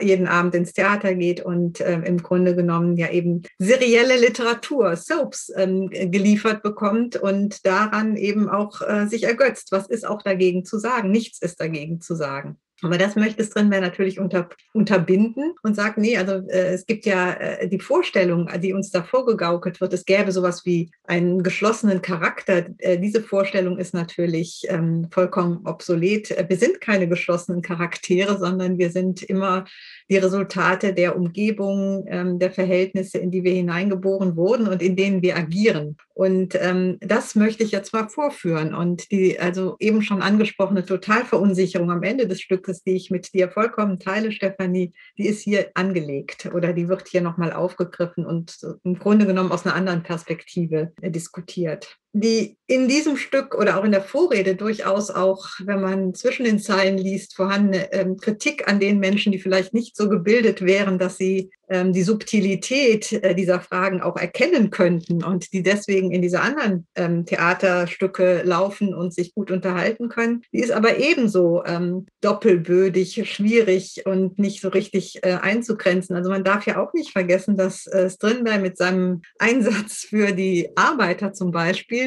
jemand gewesen ist, der genau bei jenen Menschen, von denen man erwartet, dass sie dass für sie vielleicht Strindbergs Dramen ein starker Tubak oder eine schwer zu verstehende Kost war, dass er ausgerechnet bei denen eine enorme Anhängerschaft gehabt hat. Also dass jemand, der so modern ist, gleichzeitig als jemand ähm, wahrgenommen wurde, der auf der Seite der Arbeitenden steht, ist eben auch was, was er hier durchaus doppelbödig diskutiert in seinem Vorwort. Was will ich eigentlich erreichen mit meinen Stücken? Wen will ich eigentlich ansprechen? Und nochmal zurück zu Fröken Julie, zu Jean und Christine. Im Grunde genommen wird die Perspektive Perspektive der bigotten Christine ja nicht grundsätzlich verdammt, sondern als eine Perspektive für eine neue Gesellschaft hier durchaus mit aufgezeigt. Also die ähm, durchaus vorhandene Sympathie für die Arbeiterschicht, ähm, die durchaus vorhandene Begleitung der, äh, dieser Aufstiegsgeschichte, die sich auch darin zeigt, dass Strindberg ja in, einer, in seinen historiografischen Werken auch immer die Geschichte der Arbeiter ähm, und der Bauern mit berücksichtigen möchte, die klingt hier durchaus an. Und die wird auch ähm, auf eine subtile Weise im Vorwort auch schon mit angesprochen. Also eine Kritik auch an einem bürgerlichen Publikum, das im Grunde genommen immer nur dasselbe vom Theater erwartet. Und jetzt müssen wir das Ganze mal gegen den Strich bürsten und äh, jetzt machen wir was ganz anderes.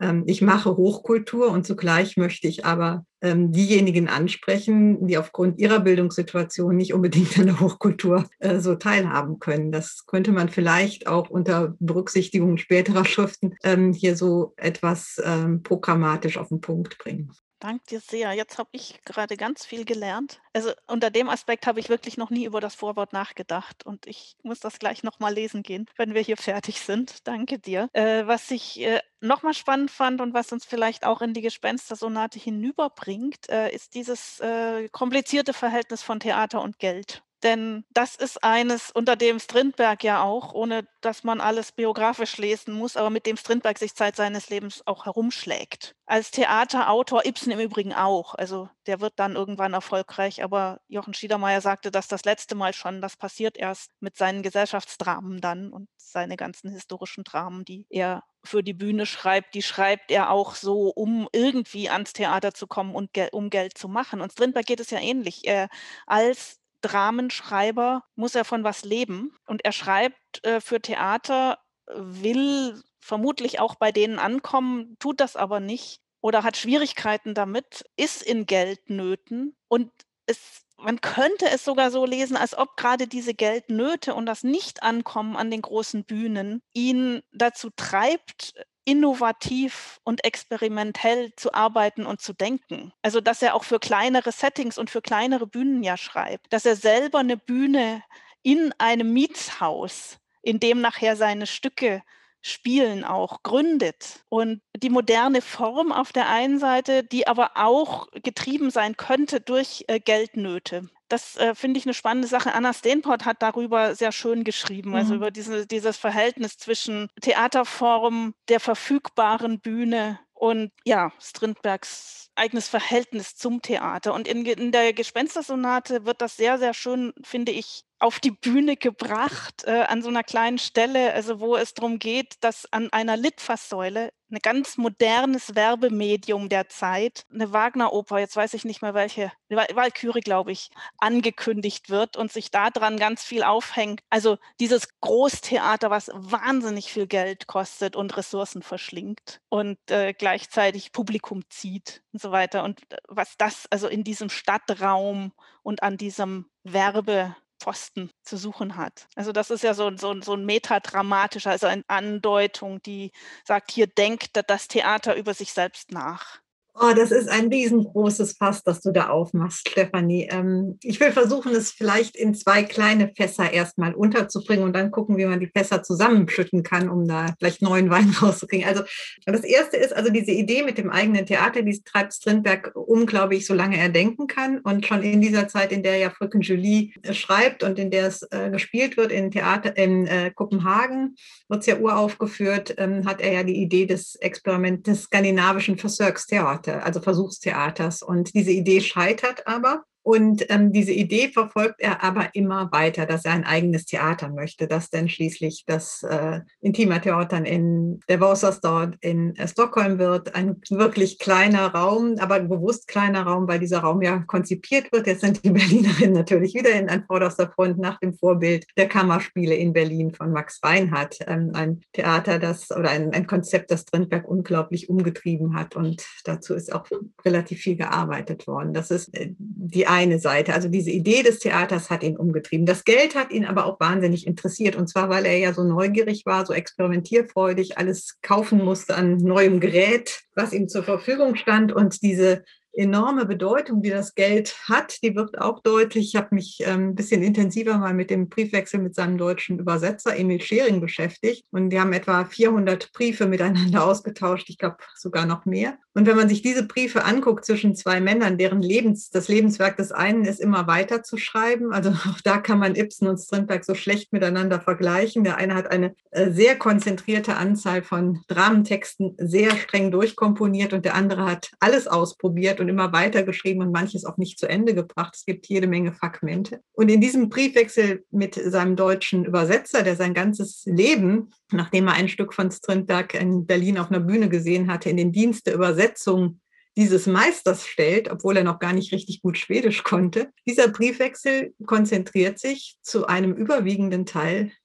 auf das Thema Tantiemen, Geld. Und irgendwann, als Strindberg dann relativ spät einen Verlag hat in Schweden, der seine Arbeiten veröffentlicht und ihn dafür auch bezahlt, schreibt er an Schering, verkauf doch deine Übersetzungsrechte, dann hast du auch ausgesorgt also ganz am Ende seines Lebens, vergleichbar durchaus Ibsen, hatte Strindberg dann Geld und äh, war dann durchaus auch generös. Aber bis dahin spielt das Thema selbst eine große Rolle und zwar sowohl aus ja, eigener Erfahrung, muss man sagen, aber auch ähm, jetzt nochmal zurück, ganz kurz auf äh, diesen Punkt, den wir bei Fröken Julie diskutiert haben aus der Beobachtung heraus, dass die gesellschaftlich, äh, gesellschaftlich verändert und dass der alte Adel durch den neuen Adel äh, des Geldes eben ersetzt werden wird und dass das eine ganz äh, scharfe Diagnose der bestehenden Gesellschaft ist. Das, glaube ich, können wir irgendwie so festhalten. Und äh, das spielt da eine große Rolle. In ähm, Spöksonorten spielt ganz viel eine Rolle. Also es spielt auch Reichtum, also Lüge aufgrund von Geldsucht und Geltungssucht gleichermaßen spielt da eine große Rolle. Das ganz große Theater, das Gesamtkunstwerk und Richard Wagner ähm, ist insofern augenfällig, als allein im ersten Bild, also im ersten Akt ähm, von der Gespenstersonate siebenmal der, ähm, das Wort Wahlküre fällt. Das kann ja kein Zufall sein. Ähm, du kommst in dieses tolle Haus Student, dessen Fassade, dieses bürgerliche Haus, dessen Fassade dich so blendet und dessen, das Fräulein, das darin wohnt, das kommt dir so attraktiv vor. Du kommst da rein, wenn du in die Wahlküre gehst. Also was für ein Angebot, ein Teufelspakt.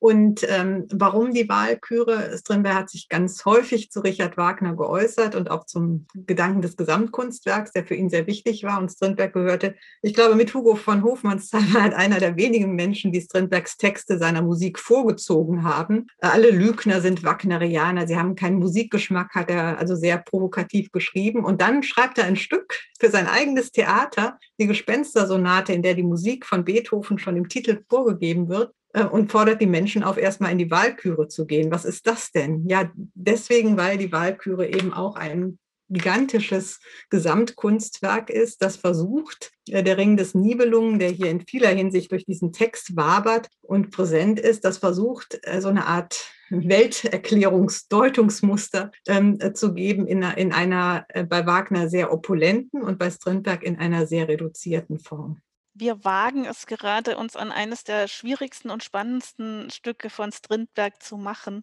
Im Dienste unseres Publikums kannst du oder können wir gemeinsam versuchen, ganz kurz äh, dieses Stück zu beschreiben, zu charakterisieren? Ja, ähm, wenn wir sagen sollten, worum es in diesem Stück geht, Stefanie, dann haben wir eigentlich Schwierigkeiten. Entweder machen wir es in einem Satz und sagen, es handelt davon, dass ein junger Student einen alten Mann vor einem Haus trifft. Eine merkwürdige Szene für uns Zuschauende gegeben wird, in dem der junge Student, der Arkenholz heißt, einem Milchmädchen zusieht, das an einem Brunnen steht und mit einem alten Mann im Rollstuhl ins Gespräch kommt und feststellen muss, oder wir stellen fest, dass der Alte, dieses Mädchen nicht sieht, der Arkenholz, der Student, und wir aber durchaus. Und mit dieser merkwürdigen Verzerrung von Perspektiven, dieser Lüge oder was auch immer, dieser Illusion, ähm, starten wir in ein Stück, in dem es darum geht, die beiden kommen ins Gespräch, der Alte und der Student, über das Haus, in dem eben in einem ein bürgerliches Haus, eine schöne Fassade und hinter einem Fenster sieht der Student ein Mädchen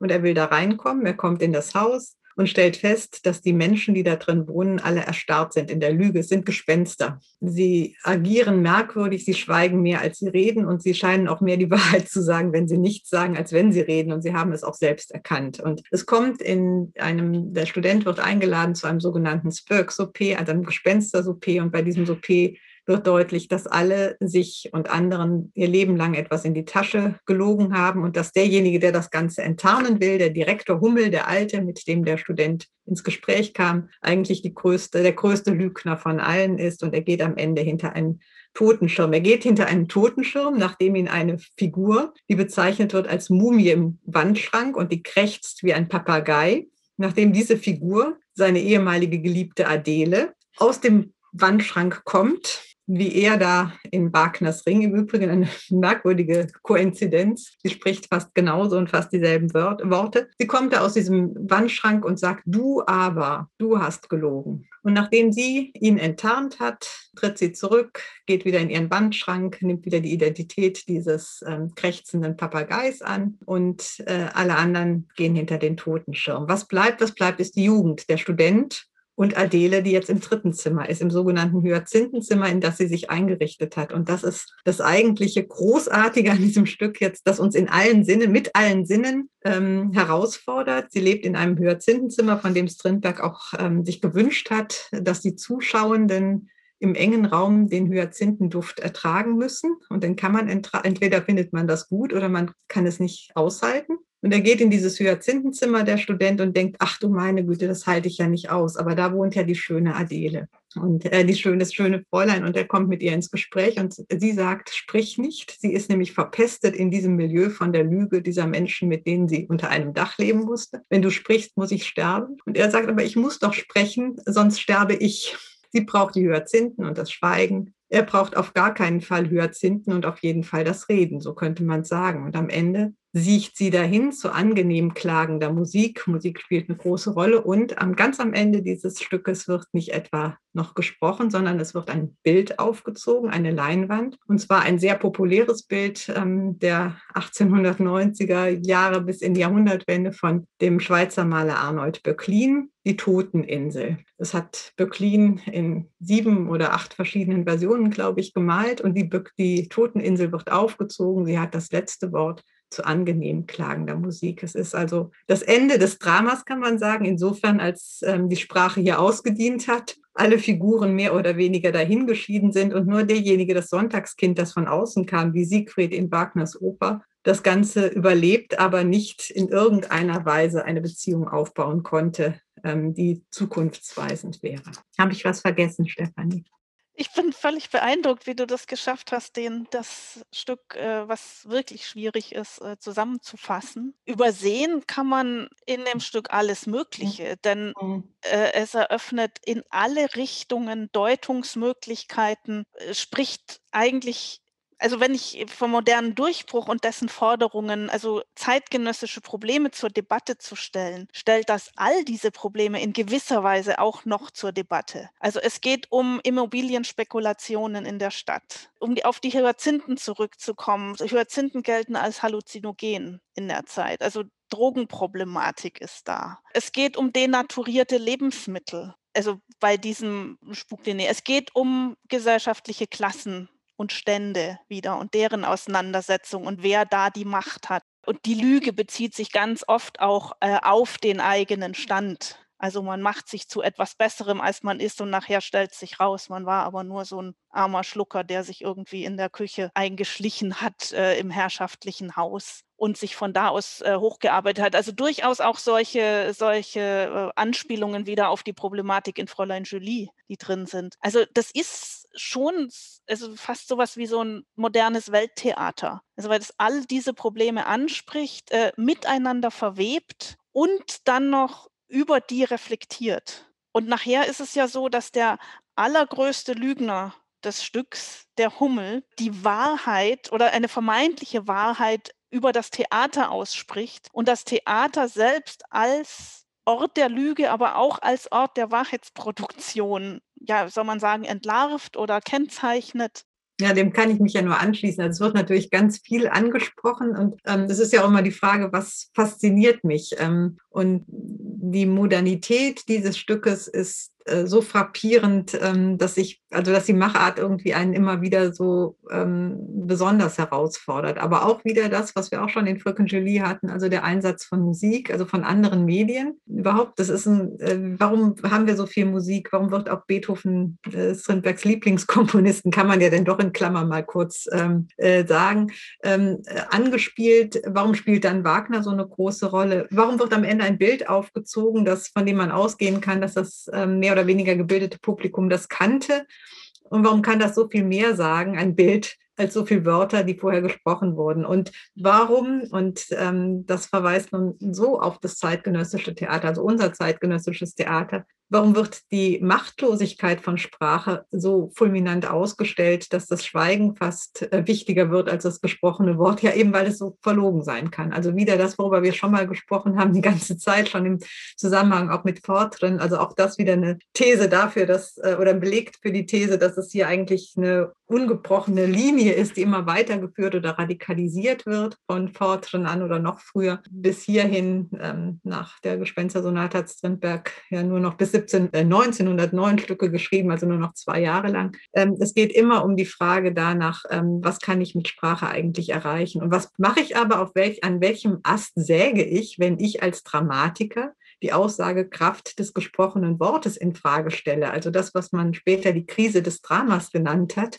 wird hier selbst äh, thematisiert. Äh, wenn das Wort nicht mehr reicht und Theater lebt davon, wir haben ja eigentlich keinen Erzähler, wir haben keine übergeordnete Instanz, auch wenn Strindberg mit diesen damit ein bisschen gearbeitet hat in, in seinen Stücken durchaus. Aber wir haben im Grunde genommen nur die Dialoge. Und wenn die nicht mehr funktionieren, dann müssen andere Mittel die Hilflosigkeit, ähm, die Grenzen der Sprache zum Ausdruck bringen, indem man eben nichts sagt, indem man Pausen macht, indem man Musik einblendet oder Bilder oder das stumme Spiel oder uns teilnehmen lässt an diesem Drogenexperiment mit den Hyazinthen im allerletzten Bild. Also wir sollen, darüber gibt es auch Forschung von Hans-Joran Ekmann, wir sollen mit allen unseren Sinnen angesprochen werden. Ähm, ein fulminantes Gesamtkunstwerk in ähm, minimalistischer Form, kann man sagen. Was auch noch, äh, jetzt noch in Parenthese, noch andere Verfahrensweisen von, von äh, Wagner auch aufgreift, äh, nämlich zum Beispiel das Leitmotiv. Ähm, es ist alles so, ähm, dass immer wieder hier ähm, auch angesprochen wird. Das Leitmotiv kommt immer wieder. Es gibt bestimmte Leitmotive, Stefanie, das ist vielleicht das, was uns jetzt hier miteinander verbindet in unserem Gespräch. Ähm, Dinge, die immer wieder auftauchen und die eine Struktur vorgeben, weil es andere stru vorgegebene Strukturen, an denen man sich orientieren könnte, eben nicht gibt. Ja, was ich an deinem, in deinem Aufsatz äh, bedeutende Auftakt und erklärende Worte, machst du noch was anderes Spannendes am Schluss. Du sagst nämlich äh, nicht nur, dass also die, die Sprache unzuverlässig geworden ist, sondern du sprichst auch ein, von einer Unzuverlässigkeit des Settings im Drama. Das hat mich sehr beeindruckt. Also gerade weil ich mich mit diesen ganzen unzuverlässigen Erzählern in den Prosatexten so sehr auseinandergesetzt habe und dass jetzt diese Unzuverlässigkeit, die ja auch ein wirklich ein Merkmal der Modernität ist, äh, hier bis ins Setting hineingeht, eben nicht nur bis in die Dialoge, sondern dass also die Realität wie du das gerade so schön an diesem Anfangsbild auch gezeigt hast. Also wer sieht dieses Milchmädchen und was ist da eigentlich los? Also dass äh, diese Realitäten verschoben sind oder wenn man genauer hinschaut, sich als Scheinrealitäten herausstellen, obwohl sie da auf der Bühne stehen. Das hat mich sehr beeindruckt nochmal. Und ähm, ich finde das eigentlich auch einen guten Abschluss für unsere Diskussion über die Modernität Strindbergs ja, die eben unabgeschlossen ist und anstrengend ist. Und ähm, ich glaube, es geht uns äh, allen so und uns beiden ganz bestimmt, Stefanie, ähm, wenn man das Stück oder die Stücke oder auch die Prosatexte neu liest, man sieht immer andere Dinge und man stellt fest, dass sehr viele Fragen, die uns umtreiben, hier schon angetickt werden. Man kann natürlich einerseits sagen, dass unser Blick immer gelenkt ist von dem, was uns gerade interessiert. Ähm, aber andererseits stellt man auch wiederum fest, dass viele Dinge der die in der Moderne ähm, allmählich ähm, Fahrt aufnehmen, Probleme, die ähm, zur Debatte gestellt werden, ja bis heute irgendwie noch virulent sind und in schon sehr mit sehr scharfem Blick ähm, hier aufploppen in diesen äh, Stücken, die wir auch daraufhin untersuchen können. Also ich würde dem nur zustimmen können, was du gerade gesagt hast. Es ist irgendwie auch ähm, dieses Experiment, sich damit auseinanderzusetzen oder dieses Experimentelle und immer weiterdenken, nicht stehen bleiben, betrifft uns, glaube ich, als Rezipientinnen ähm, dieser Texte ebenso ähm, wie denjenigen, der nicht aufgehört hat, daran rumzuexperimentieren und weiterzuschreiben. Das ist vielleicht ein gutes Stichwort, unsere weitere Rezipientin Alva Reifenstein hier nochmal zu Wort kommen zu lassen äh, und dich zu fragen, ob du Fragen hast oder Bemerkungen hast zu diesem ja doch nun relativ komplex gewordenen Thema. Mir ist aufgefallen, ihr habt viel, beide viel von der Lüge gesprochen. Also ähm, Sprache als Instrument der Lüge, Ort der Lüge. Und mir ist nicht ganz klar, was, was ist denn jetzt die Lüge? Also für mich ist eine Lüge immer sehr, sehr aktiv. Also, dass ich jemanden anlüge, um was zu umgehen oder um jemanden zu täuschen. Ähm, ihr habt ja auch über das Vorwort gesprochen. Wird da jetzt versucht zu täuschen, ganz bewusst oder nicht? Und also, was ist die Lüge, von der ihr gesprochen habt? Das ist eine sehr gute Frage und natürlich hast du recht. Ähm, eine Lüge ist irgendwie was Bewusstes. Ähm, sind also zwei Antworten. Das eine, das Bewusste ist das, worum es in der Gespenstersonate geht und das hat Stefanie ja eben auch nochmal ähm, konkretisiert dass wir es mit einer Reihe von Menschen zu tun haben, die versucht haben, sich eine Identität zurechtzulegen, die nicht so ganz übereinstimmt mit dem, was sie an Mitteln haben, was sie an Herkunft haben, ähm, was sie an Ausbildung mitbringen. Und das ist ja eine Lüge. Ich tue so, als sei ich ein Oberst. Und dann stellt man fest, nee, das bist du ja überhaupt nicht. Also um ein ganz konkretes Beispiel zu nennen. Das andere ist ähm, etwas, was äh, man vielleicht oder was man sehen kann in Strindbergs Auseinandersetzung mit Friedrich Nietzsche, der ja einen Aufsatz geschrieben hat, der heißt über Wahrheit und Lüge im außermoralischen Sinne. Und das ist eine grundsätzliche ähm, Frage darüber, wie gehe ich damit um, wenn ich die Wahrheit etwas sagen kann, was genauso gut wahr wie auch falsch sein kann, wenn ich keinen Hinweis darauf geben kann oder als Rezipient keinen Hinweis dafür bekomme, ob das jetzt wahr ist oder falsch. Also sehr aktuell. Und äh, dass wir uns mit dieser grundsätzlichen Verunsicherung, dass Sprache eben Lüge sein kann, dass sie unzuverlässig sein kann, ein Problem, mit dem Stefanie sich ja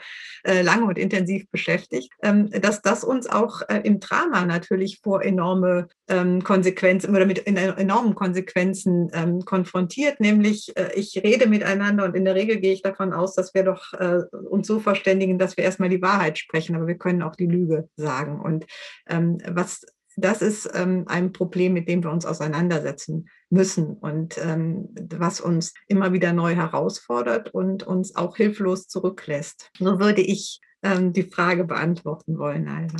Ich äh, mische mich vielleicht nochmal ein an der Stelle, denn äh, ich würde dasselbe nochmal im Rückgang auf äh, den Vater auch sagen, also dass, dass da auch schon diese beiden Ebenen da sind. Also das eine ist, ja, die insbesondere die Ehefrau, die bedient sich schon auch äh, so ha von Halbwahrheiten, Lügen, dem Ehemann in den Mund gelegten Aussagen, also manipuliert rum, um das zu erreichen, was sie erreichen will. Also das ist quasi die Lüge auf der, auf der Inhaltsebene. Und dann ist es aber auch, dass äh, dieser, also dass das eben auch wahr dargelegt wird, wie solche Fake Facts also man könnte hier wirklich von Fake Facts äh, sprechen, die sie äh, in die Welt setzt. Also solche Halbwahrheiten, die sich an irgendetwas andocken und dann in ihrem Sinne wenden, wie die äh, zur, zur Machtgewinn oder Machtaufrechterhaltung verwendet werden. Und äh, das ist etwas, was also für die in, in jüngerer Zeit Michel Foucault natürlich sehr eingehend analysiert hat. Aber Foucault geht ebenso wie Strindberg äh, auf Nietzsche zurück und dessen Machtbegriff und Wahrheitsbegriff. Also da schließt sich dieser Kreis in gewissem Sinne. Und das fand ich an deinem, also um nochmal auf deinen Aufsatz, äh, Karin, vom angenehmen Wind aus Norden, aus dem Norden einzugehen, äh, fand ich da sehr überzeugend auch nochmal herausgearbeitet. All das liegt in unseren Materialien beziehungsweise ist in den Literaturverweisen zu finden, äh, auch nochmal zum Nachlesen. Und damit würde ich zu unserem letzten Programmpunkt für heute kommen. Karin, du hast eine Frage mitgebracht für Friederike Felcht, die sich beim nächsten Mal auch nochmal mit der literarischen Moderne äh, auseinandersetzen wird, mit einem Autor, der Strindberg sehr bewundert hat, Knut Hamsun, und mit einem finnland-schwedischen Autor, Tavastiana. Karin, was hast du mitgebracht? Ich weiß es selbst noch nicht. Ich bin sehr mhm. gespannt.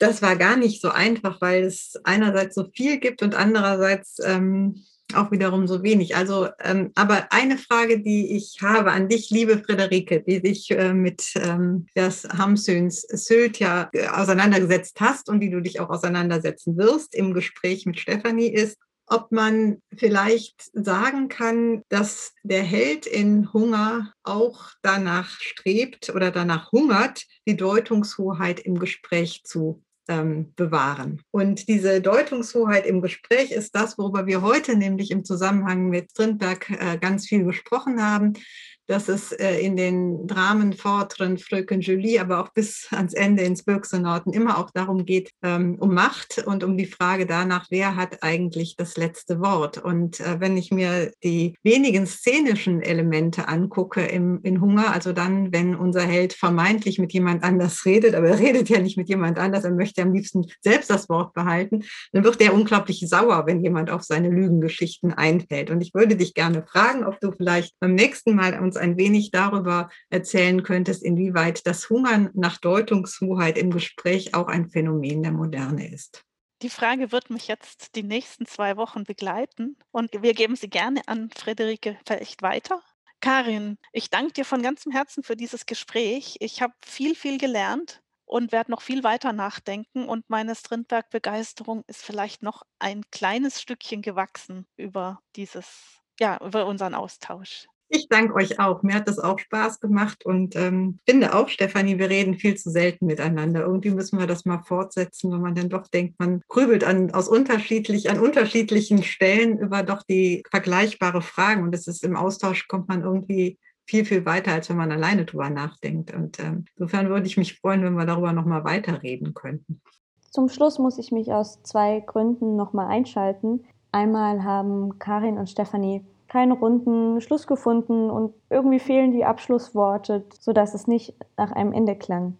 Deswegen mache ich das jetzt hier. Deswegen auch von meiner Seite danke fürs Zuhören und wir freuen uns das nächste Mal, uns mit Friederike Fecht zu unterhalten. Und eine zweite wichtige Sache ist, ganz zu Beginn haben wir Karin ein bisschen falsch vorgestellt, beziehungsweise ihre Laufbahn ein wenig durcheinander gebracht. Karin hat in Kiel und in Schweden studiert und wurde aber in Bonn promoviert und war dann bis zur Habilitation Assistentin in Kiel.